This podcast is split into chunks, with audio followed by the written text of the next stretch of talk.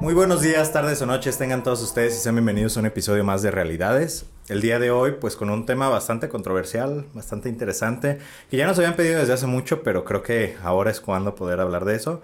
Y no me encuentro solo, me encuentro acompañado de una colega y amiga, la psicóloga Daniela Echeagaray. ¿Cómo estás Daniela? Muy bien, muchas gracias por la invitación y por estar aquí. Qué bueno, pues bienvenida. Han de saber que ella fue la que eh, propuso el tema, entonces pues hay muchas cosas que decir al respecto de las familias tóxicas. Ya hemos hablado acerca de relaciones tóxicas, pero creo que una de las relaciones tóxicas más importantes es con nuestra familia. y si alguien sabe cómo ser tóxico, creo que es la familia justamente, ¿no? ¿Por dónde te gustaría que iniciáramos, Dani? bueno, eh, creo que lo más importante es que podamos ver qué es una familia tóxica o un familiar tóxico, hacer como ahí la, la diferencia entre uno y otro, ¿no? Este, bueno, creo que hay diferentes indicadores que nos, que para la otra persona, a lo mejor la persona, eh, ya sea que está fuera de esa relación tóxica, se puede empezar a dar cuenta. A veces pueden ser amigos, a veces puede ser este, la, la familia eh, alejada, ¿no? No del núcleo, que entonces te puede empezar a, a, decir, oye, como que ahí hay algo raro, ¿no? Como que hay algo que no está bien, no es funcional en esa relación o la misma persona, ¿no? Dentro de esa disfuncionalidad, de esa relación, se puede empezar a sentir pues mal, ¿no? Y yo creo que ahí es la primera alarma, cuando nos empezamos a sentir mal dentro de la familia, de la protección, es cuando entonces nos empezamos a dar cuenta que ahí hay algo que se debe de mejorar, ¿no? Definitivamente, y creo que dices algo importante dentro de esta eh, medio definición, y digo medio definición porque no me gustaría definir lo tóxico porque no es una palabra que me encante, ya lo hemos dicho en programas anteriores, pero si le podemos poner tóxico a una deficiencia, si le podemos poner tóxico a una mala relación, pero sobre todo yo creo que no hay una persona tóxica, hay una relación tóxica, eh, porque para una relación se requieren de dos personas, ¿no? No quiero decir que tú que estás sufriendo de este tema de una persona tóxica en tu vida seas total responsable, pero sí significa que puedes hacer algo al respecto y que a veces no nos damos cuenta de que sí podemos hacer algo al respecto y más adelante vamos a ir viendo como esa parte, ¿no? Entonces, me surge una primera pregunta, Dani, respecto a esto y justo lo que decías, ¿no? ¿Tú dónde crees que estén más los familiares tóxicos? ¿Los que son cercanitos así de la familia nuclear o los que son de la familia extensa? Entiéndase como familia extensa la familia del papá y de la mamá, o sea, los tíos, los primos y todo eso. ¿Tú dónde crees que haya más familiares tóxicos? Eh, yo lo que he percibido es que en las dos, en los dos tipos, digamos, como de relación familiar, ¿no? En el núcleo o en el extenso, se puede dar este, esta parte de la toxicidad. Creo que más bien, este, en la familia extensa es más fácil poner un límite que en tu familia nuclear por las creencias que nosotros tenemos, ¿no? De que la familia nuclear es, digamos, la, las personas que te van a apoyar o a quien debemos de querer, porque es como esta idea de la creencia, ¿no? Y que sí o sí debemos de querer a nuestra familia eh, nuclear, ¿no? A nuestro papá, a nuestra mamá, a nuestros hermanos, incluso aunque nos esté dañando. Y, y creo que sí, o sea, también va más allá de esta parte de sí, a lo mejor sí hay el afecto, sí se quiere, pero también hay que poner esos límites, ¿no? Creo que también esta parte de cuando el familiar o la familia en sí es tóxica, yo lo veo más como una enfermedad que empieza a progresar, que si no somos conscientes de que hay algo ahí que se debe de mejorar o se debe sanar, entonces se empieza a enfermar y se empieza a enfermar el vínculo.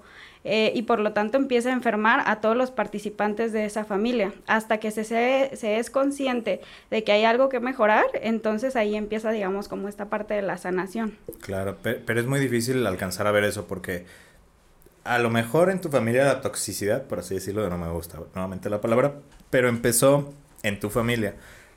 Pero en la gran mayoría de familias allá afuera, este, empiezan desde mucho antes, ¿no? Esa parte tóxica. Entonces creo que eh, dabas con un punto bien interesante, que es la idiosincrasia o las ideas dominantes que tenemos en México de la familia. Todas las culturas latinas, pero creo que México todavía más, ¿no? Que la familia es primero, este, que la sangre es primero, o sea, hablando de que no puedes refutar, no puedes decir, no puedes atacar, no puedes reprochar a la familia, más todavía la nuclear, obviamente, pero también, por ejemplo, en México la figura de la abuela es una figura a veces hasta más importante que la familia nuclear, ¿sabes? O sea, todo gira en torno a la abuela y a la familia de, a la casa de la abuela. Entonces, esto nos viene a generar un, una, un espacio donde sí o sí va a surgir una relación o relaciones sin límites claros o con límites muy exagerados, ¿no? Como esto, o sea, tú no tienes permitido el decir que no a, a, tu abuelita, a tu tío, siempre los tienes que apoyar, siempre les tienes que decir que sí. Y obviamente esto eventualmente va a colapsar de alguna u otra manera con algún miembro de la familia, ¿no? Que si ustedes tuvieron la oportunidad de escuchar y si no, váyanse ahorita al episodio de la oveja negra de la familia, justo de eso hablamos, ¿no? En ese episodio, que la oveja negra de la familia, en el buen entendido la oveja negra es quien viene a romper los patrones del tema del sistema familiar y viene a ser visto como el enemigo. ¿Por qué? Porque ya no se está pegando lo que regularmente sucede dentro de la familia, ¿no? Entonces creo que hay como muchas cosas por ahí que podemos como, como observar. Y es cierto, es más fácil en ocasiones poner límites eh, a la familia extensa porque no los vemos tanto que la familia cercana, ¿no? Porque en teoría pues es la familia que te tocó, y te fregaste, ¿no? O sea, casi casi así nos dicen de alguna manera. Pero vamos a entender a lo largo de la plática de hoy, espero que entendamos a lo largo de la plática que hoy, de hoy, que pues a veces la familia hace más daño que otras personas, ¿no? Y que a veces y en ocasiones, por mucho que nos duela, creo que vale la pena poner un límite temporal, pequeño o hasta muy grande con esas personas que toda la vida te han dicho que, que siempre van a estar ahí para ti y que no te van a hacer daño, pero sí lo hacen, ¿no? Entonces, ¿en qué momento tú dirías, porque hablamos de esta parte de los límites, ¿no? familias este, tóxicas hay de muchos tipos, colores y sabores. ¿Cuáles crees tú que son como las representaciones más normales de una familia tóxica? ¿Qué hacen los familiares tóxicos o las familias tóxicas? ¿Qué hacen con sus miembros? Ok, aquí creo que podemos bueno, tocar varios temas como el, evidente, que es a lo mejor esta parte de eh, la violencia física, ¿no? Que creo que es evidente que ahí sí o sí, pues es tóxico. Entonces ahí ya es una gran alarma de que hay algo ahí que, que no está bien. Y ya hablando a lo mejor un poco más a profundidad, ahora entonces el abuso emocional, ¿no? Como volvemos a esta parte, también se nos inculca la creencia de que la familia es quien debe de estar ahí, quien nos va a apoyar, quien nos va a querer, y muchas de las veces pues no es así.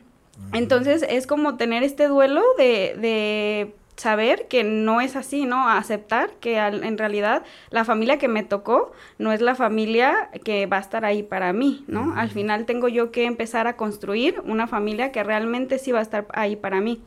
Entonces, eh, ya hablando como a profundidad, ¿no? Hay varias alarmas que nos van a empezar a decir que es tóxico, como a lo mejor no me están aceptando, me invalidan, este, me manipulan, eh, y creo que cada tema pues los vamos a poder ir desglosando por ahí, pero ah, el hecho de que tú te sientas mal emocionalmente ya es una alarma de que hay algo que se, que se tiene que mejorar.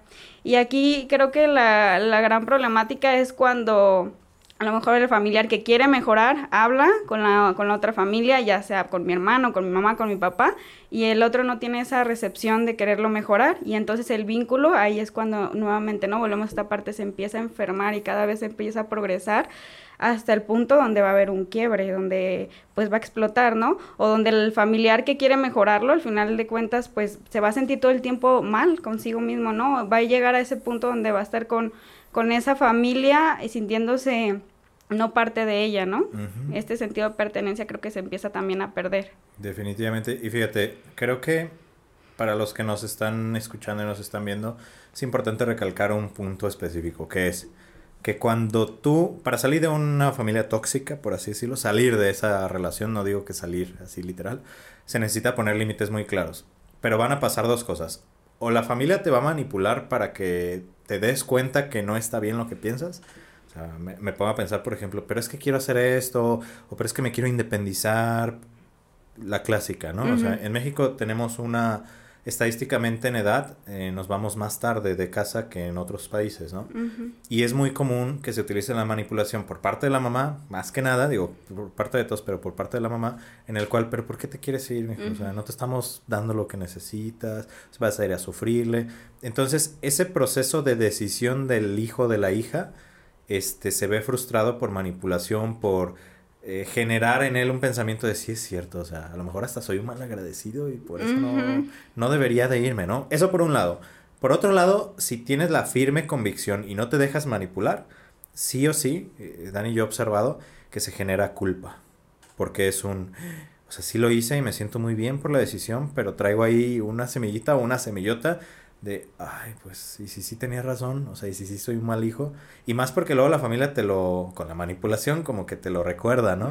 Este, te hace evidente el hecho de que tal vez la decisión que tomaste eh, fue egoísta o no fue buena para ti. Entonces, a lo que voy es, es un camino muy paradójico o muy complicado porque parecería que hagas lo que hagas vas a tener una sensación o de culpa o una sensación de que estás mal, pero si llegas a sobrepasar ese camino, ya lo hiciste, ¿no? O sea, ya hay algo más allá me gustaría que nos metiéramos un poquito a justo los que tú decías, ¿no? Estos indicadores o indicios de, de, una familia tóxica más emocionales o menos evidentes que la violencia física, como lo es la invalidación, la manipulación, que hablamos un poquito de eso ahorita, y el hecho de que no te aceptan.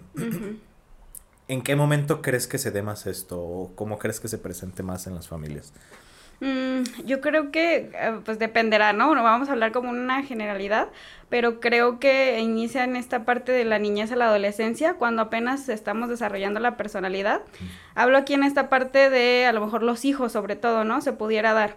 Eh, antes como de adentrarme un poquito más a, esta, este punto de la invalidación, eh, fíjate también este proceso, qué fuerte es lo que mencionabas, ¿no? De realmente poder salirte de la familia, porque es un proceso que al final duele mucho. Al final somos, digamos, seres sociales, seres que queremos aprobación. Entonces el hecho de que tu familia sea el causante de que te quiera salir es un proceso pues que duele mucho, ¿no? Y además esta parte de cómo nos vamos formando desde niños en una familia que te está lastimando y entonces es esto de que yo voy a dar lo que a lo mejor conozco, ¿no? Y este, por ahí ya lo mencionábamos, ¿no? Entonces a lo mejor, pues tus papás también eso es lo que conocen y los papás de tus papás y es como que tan controversial esta situación o esta, este, como bucle porque no se puede romper hasta que uno de los familiares es consciente y entonces realmente empieza a hacer como estos cambios de patrones, ¿no? Este, y entonces, bueno, ya retomando esta parte, ¿no? De, de la invalidación. Eh, yo creo que se empieza a dar desde la niñez hasta la, la, adolescencia, que es cuando nosotros podemos empezar a desarrollarnos, a nuestra personalidad, y entonces ahí se empieza a ver como siempre debes de estar bien, ¿no? O sea, no, no se vale estar triste. Y entonces eso es lo que te enseñan tus papás, que siempre hay que estar bien, que está mal estar triste y que no, hay, que no está bien hablar, que no está bien llorar, ¿no? Que si entonces te regañaron y te sentiste triste, oye, ¿por qué, ¿por qué lloras, no? O de adolescente, oye, ¿por qué todo el tiempo cambias este de, de estar bien a estar mal? No, no está bien eso, ¿no? Algo está mal en ti. Y entonces te empiezan a desaprobar a un punto que a lo mejor tú todavía no te lo crees, pero tantas veces que te la repiten, ya lo empiezas a creer ¿no? Y tienes esas creencias de que, ah, pues a lo mejor mi mamá o mi papá tiene razón en lo que me están diciendo, ¿verdad? Claro, sí, tiene, tiene mucho peso esa, aunque ya no es la vocecita interna tan fuerte como tal vez cuando estamos niños, que genuinamente lo que nos dicen nuestros papás es eh, aceptable al 100% y es la manera en la que nos vemos a nosotros mismos, pues tiene un impacto muy grande, ¿no? y, y creo que en una etapa tan controversial y tan complicada como es la adolescencia, si le metemos esa vocecita, y no una vocecita, una vocesota, o sea, literal, de papá, mamá, que no aceptan las decisiones, que no aceptan los gustos, que no aceptan todo esto, pues puede entender que haya una crisis de repente de identidad por parte de las personas, ¿no? En ciertos momentos. Y justo hace ratito te comentaba, ¿no, Dani? Que yo creo que cualquier relación tóxica, si lo podemos llamar así, este el hecho de que sea así tiene un beneficio oculto para el sistema como tal. Por ejemplo, yo me pongo a pensar en ciertas familias eh, que se denominan familias muégano, ¿no? Que son familias que están pegadas así, que van para todos lados juntos, que todos opinan de todos, que si tú tienes un problema a todos les cuentas y antes de que les cuentes a todos no puedes tomar una decisión, o sea, son familias exageradamente pegadas, ¿no? Estas familias regularmente, si bien son muy cercanas, lo más común es que sean cercanas, pero conflictivas. Porque cada que yo te platico a ti, mamá, a ti, papá, a ti, hermano, hermana, primo, prima, mis cosas porque te lo tengo que contar, porque así está la regla en la familia, pues sí me escuchas, pero no solo me escuchas, opinas. Y no solo opinas, juzgas. Y no solo juzgas, dices que está mal. Entonces eso me empieza a dañar en mi autoestima, en mi capacidad de decisión, en muchas cosas, ¿no? Pero esto tiene una función oculta, que la función oculta es que si yo te hago sentir, esto es muy inconsciente, ¿no? Pero si yo como familia, sistema familiar, te hago sentir que no eres capaz, que no puedes, que no sabes tomar decisiones, no te vas a ir. Y como la familia es pegada y todos para todos lados, pues sobrevive el sistema como, como se, generó, ¿no? O sea, pegados.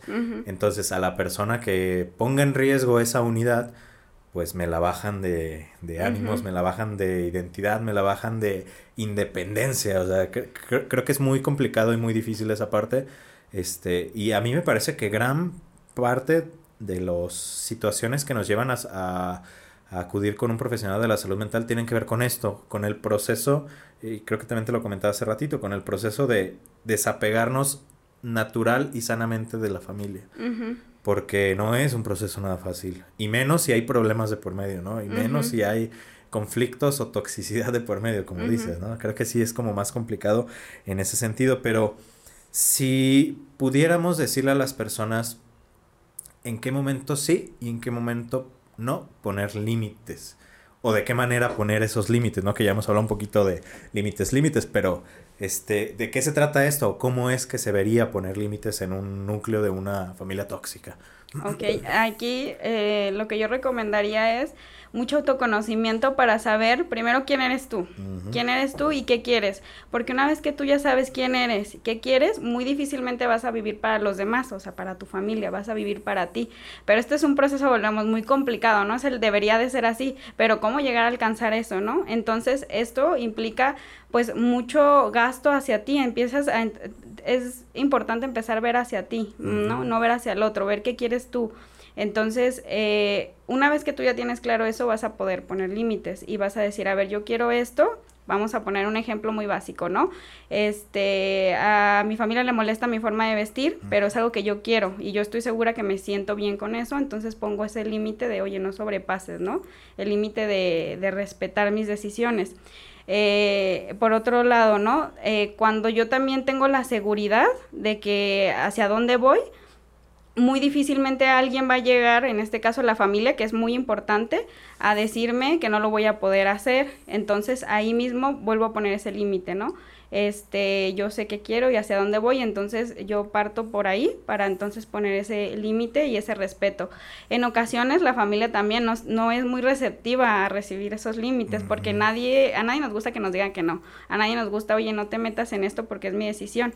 Entonces ahí hay que buscar estrategias, ¿no? Eh, de forma individual para cada familiar, eh, buscar la estrategia adecuada hacia el otro familiar de cómo poderlo, cómo poner ese límite la creencia de que hay que estar juntos, ¿no? A lo mejor como esta parte de la familia como muégano, pues es solamente una creencia, entonces viene a partir de tu pensamiento, no es que tenga que ser así, es una creencia que nos han inculcado, ¿no? Por culturalmente, que hay que estar siempre juntos, ¿no? Entonces ahí se pone ese límite, a lo mejor eh, lo, lo, que mejor puedo hacer es alejarme, ¿no? Un, ratito, no estar tan cerca o tiempo de calidad. Voy y como solamente con mi familia un ratito y ya, ¿no? Le hablo 10, 15 minutos y entonces llevo una convivencia sana. Ah, también creo que a veces, este esta parte de la disfuncionalidad, cuando digamos que la familia la vuelve funcional dentro de todo este caos, con todos esos miembros y por eso no quiere que se salgan ningún otro, ¿no? Porque es como ese control de, ya somos disfuncionales, pero dentro de nuestras creencias la funcionalidad es que todos estemos aquí. Y aquí creo que también se toca otro tema que es la familia codependiente, que es esta parte donde eh, ya sea el papá, la mamá, los hijos, viven a través del otro. Entonces mi razón de ser es a través de ti. Y si tú te vas, ¿qué voy a hacer yo? Porque entonces toda mi codependencia, mi, mi motivo de ser, mis logros o mis no logros se van por ti. Y entonces si tú no estás, ¿qué voy a hacer? ¿No? Se acaba mi vida ahí. Definitivamente. Y ahí, en ese último punto que dices de los papás, un caso así súper común, y de verdad créeme que me ha tocado muchísimos de este estilo, este, el hecho de que los papás estén por encima de los hijos adolescentes o ya adultos, o que estén preguntándoles, discutiéndoles, diciéndoles todo esto, si bien es cierto, viene a cumplir esta función que dices, viene también a, a cubrir la función de que la pareja no se voltee a ver a sí misma. O sea, estamos tan enfocados en que sí, que no debería de ser nuestro hijo, chico, mediano, pequeño, adulto o hasta viejo. Estamos tan enfocados en eso que no nos permitimos voltear porque sabemos que si volteamos a nuestra pareja hay problemas y hay situaciones no resueltas. Entonces, el estar, perdón que lo diga así, pero fregando a uno de los miembros de la familia tiene como función el enfocarnos totalmente nuestra atención a ellos para no enfocarnos en nosotros o como individuos como dices, ¿no? De lo que no pudimos cumplir, de cerrar esos ciclos nosotros mismos, o con la relación que tenemos con nuestra pareja o hasta con nuestra familia de origen, ¿no? Entonces, eso es bien interesante porque en el momento en el que el individuo, el hijo en este caso, pone un límite o dice, ¿saben qué? A mí ya no me van a utilizar ni para estarme fregando todo el tiempo, ni para estarme tú diciendo que hace mal mi papá, ni tú diciendo que hace mal mi mamá, porque pasa mucho eso.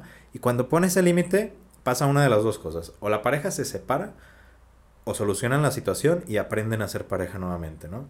Porque eso es algo que pasa mucho en el núcleo familiar mexicano tradicional, o sea que una vez que tienen hijos se vuelven padres y dejan de ser pareja y se reencuentran hasta que los hijos se van y eso pueden pasar hasta 40 años, ¿no? Dependiendo de cómo, qué tan dependientes o codependientes sean las familias en ese sentido. Entonces creo que eso es importante mencionarlo porque es algo que sucede mucho.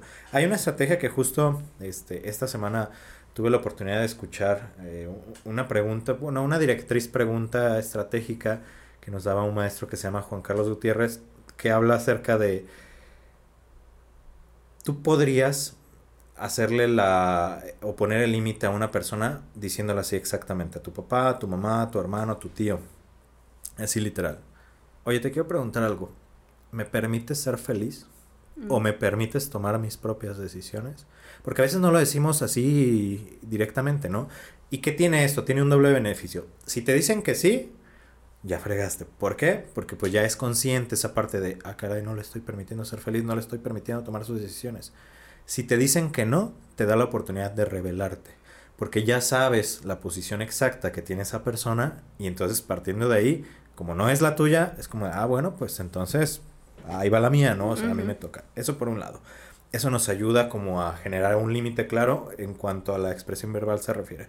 Pero hay otra estrategia que yo creo que es muy saludable en el crecimiento de las familias, que es difícil en familias latinoamericanas, pero creo que es importante, que es el hecho de dejar de contarle todo a los miembros de la familia. Sé que suena raro y a lo mejor suena como, pero si yo estoy acostumbrado así a todos, les platico todo y hasta el fondo, todo, todo, todo. Pero es normal de un proceso de una persona sana el hecho de empezar a generar nuevas redes de apoyo. Y el hecho de, pues esto, esta intimidad o esta cuestión en temas sexuales, por ejemplo, a lo mejor no se lo voy a platicar a mis papás, pero sí se lo platico a una amiga o esta otra cosa a este otro amigo. O sea, empezar a generar vínculos a partir de tus intimidades, de cierta manera decirlo así, pero no que todo esté evocado en una sola persona, llámese papá, mamá, hermanos, primos, tíos, ¿no? Eso no te va a permitir escapar del sistema familiar tóxico, porque entonces como es la única persona a la cual le puedes platicar, a pesar de que te haga muchísimo daño físico, emocional o lo que sea, pues es la única persona, ¿no? de cierta manera. Entonces, este, en la medida de lo posible, los que nos están escuchando, sé que hay muchas personas que están en el transcurso tanto de la adolescencia como la adultez eh, joven, por así decirlo. Creo que están muy a tiempo de hacer como esta, esta pauta, ¿no? De si le platicas todo, todo, absolutamente todo a tu papá y a tu mamá, o sea, suena bonito, pero te voy a ser bien sincero, en la práctica y más adelante genera algunas situaciones complicadas en cuanto a relaciones se refiere. Sí, Entonces, pues, mejor, ¿no? Eh, poder lograr esa parte. Entonces, ese es otro, lo de me das permiso de ser feliz y el no hablar tal vez de todo. El saber, y tú lo mencionabas, ¿no? Nada más como recapitulado, lo mencionas, de hecho creo que al principio, que se, te puedes construir tu propia familia.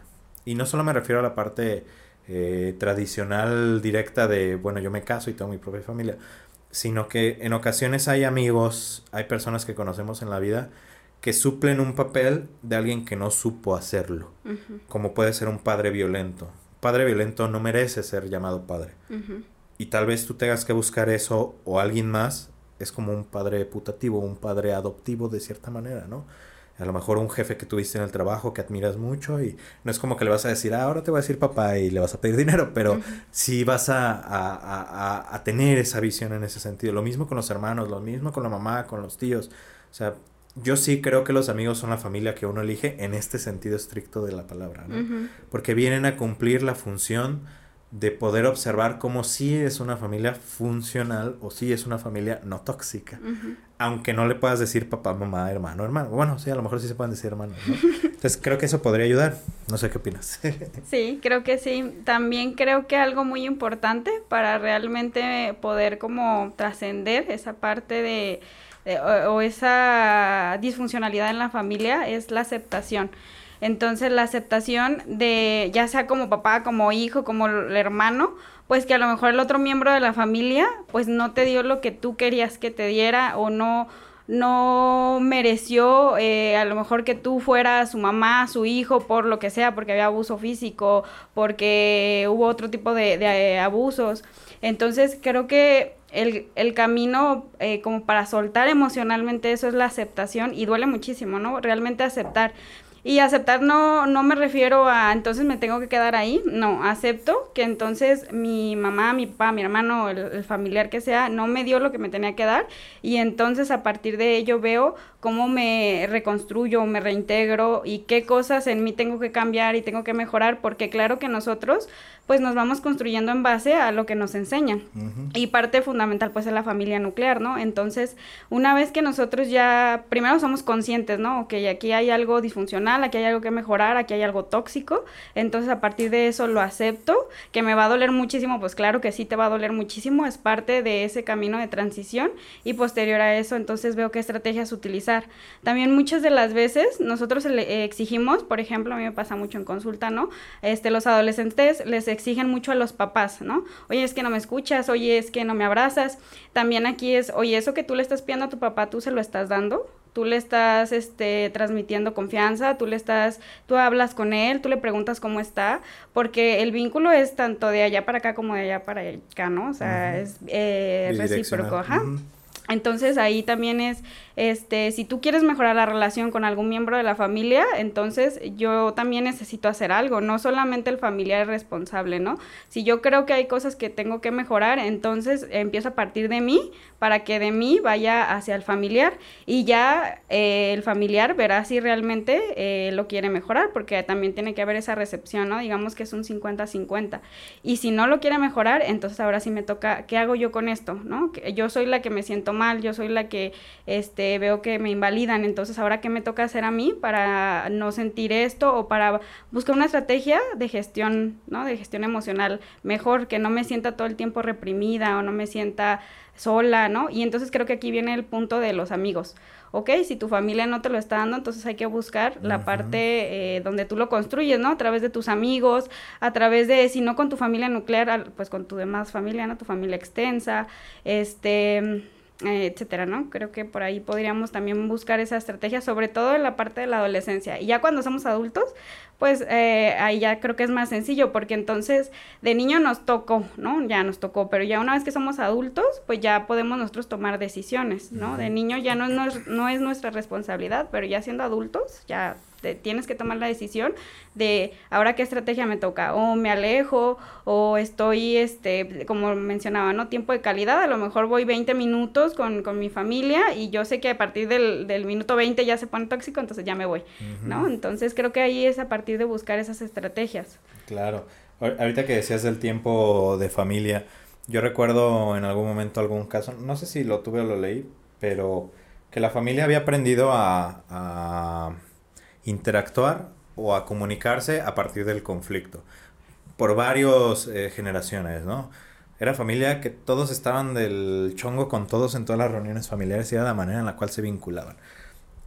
Llega la oveja negra, o sea, la persona que ya no quiere repetir ese patrón, que quiere vincularse a través de algo más sano, y se empieza a dar cuenta que con él, ella, no me acuerdo, pero sí se pueden vincular de una manera sana, pero a partir de cierto momento ya empezaban a, a tener un conflicto, ¿no? O que al día, así literal, te lo voy a decir, que al día parecía que su papá específicamente tenía una cuota de pelea. Y si no cumplía esa cuota de pelea, se iba acumulando. Entonces, eh, yo recuerdo que un ejercicio que se le dejaba a esta persona era, pues, cuando veas a tu papá, te vas a pelear con él. O sea, no golpes, pues, pero vas a elegir un tema que sabes que le va a aprender, eh, sea política, sea fútbol, sea lo que sea, y te vas a pelear. Si su cuota diaria es de 20 minutos, así se van a pelear y ta, ta, ta, griten, se hagan lo que sea, menos violencia, pues así física. Te alejas y ya regresas y ya le dices, oye, ahora sí te quiero platicar algo bien, ¿no? O sea, porque a veces es así hasta tan absurdo en ese sentido, ¿sabes? Y también entiendo la parte que dices del autoconocimiento, sí creo que eso es como el, el santo grial, ¿no? Del desarrollo personal y de todo esto. Sí, es un proceso difícil, como bien lo dices, o sea, no, suena bonito, pero no es tan bonito el camino. Pero fíjate, yo recuerdo haber leído en algún momento que la uno de los indicios de que ya maduramos como adultos en cuanto a nuestra relación hacia nuestros padres se refiere, es que dejamos de pedir que cambien como son, que aceptamos como son. O sea, ya no lo estamos diciendo así como de, ay, o sea, y, y nos estamos latigando, ¿por qué mi papá es así? Lo intentamos manipular ahora nosotros, ¿no? Mi papá, mi mamá, todo esto. Entonces creo que uno de los indicios justamente de que estamos madurando emocionalmente y a nivel personal es eso, que los dejamos ser. Y como tú dices, ponemos el límite donde se tiene que poner y si no se tiene que poner, pues no se pone, así de sencillo, ¿no? Entonces creo que vale la pena que sepan que si se necesita, o sea, yéndonos a un punto extremo de una familia tóxica, un familiar tóxico, con violencia, con situaciones mucho más complicadas, si se necesita cortar al 100% esa relación, se tiene que hacer, así sea papá o mamá. Se tiene que hacer, por mucho que duela y por mucho que la sociedad te lo juzgue, porque lo va a hacer, eso es un hecho, lo va a hacer este, creo que hay situaciones que lo ameritan, ¿no? Para poder identificar eso, pues obviamente creo que es mejor hacerlo acompañado de un profesional de la salud mental para identificar todo eso, ¿no? No nada más porque lo viste o lo escuchaste aquí o en cualquier podcast, así, así hay como un procedimiento, ¿no? Entonces, pues Dani, me gustaría que nos fuéramos, no sé si eh, ¿Te gustaría decirles algo como para englobar todo lo que les dijimos o alguna recomendación final para este tema de, las, de los familiares tóxicos? Sí, pues ya nada más para concluir, este, bueno, aquí en, en mi experiencia veo muchos adultos que siguen anclados a, ese pasado, ¿no? A mi papá me hizo, me deshizo, mi mamá. Y, y, creo que entonces dejamos de ver el presente y nos vamos enfocados en todas esas, en todas esas heridas del pasado, ¿no? De, de todo eso que nos lastimó. Y en realidad lo que importa es el aquí y el ahora, ¿no? El presente, lo que estás viviendo ahorita. Y entonces si tú estás viviendo el, el pasado, no te deja disfrutar el presente. Entonces ahí es importante que si tú sabes que todavía no has sanado eso, buscar estrategias, ¿no? Ya sea voy a psicoterapia, ya sea a, algunos les gusta la religión, con amigos, ¿no? De la manera que individualmente tú sepas que te va a ayudar a sanar. Y sobre todo esas heridas, la única, o la más bien no la única, porque lo generalizo, sino la mejor manera que tú pudieras empezar a sanar eso es hablándolo.